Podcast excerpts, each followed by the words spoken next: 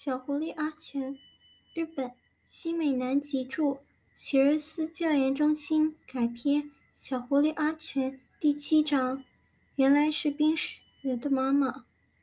阿全努力了几下，透过人群，终于看见了。最前面站着的人是冰石，他穿着一身黑色的武士礼服，手里捧着一块碑位。平时看起来很健康的肤色，此时显得十分憔悴。啊，看起来去世的人应该是冰石的妈妈。阿全这么想着。知道是谁后，阿轩心情复杂地走了。回去以后，他在洞里反复地想着这件事情。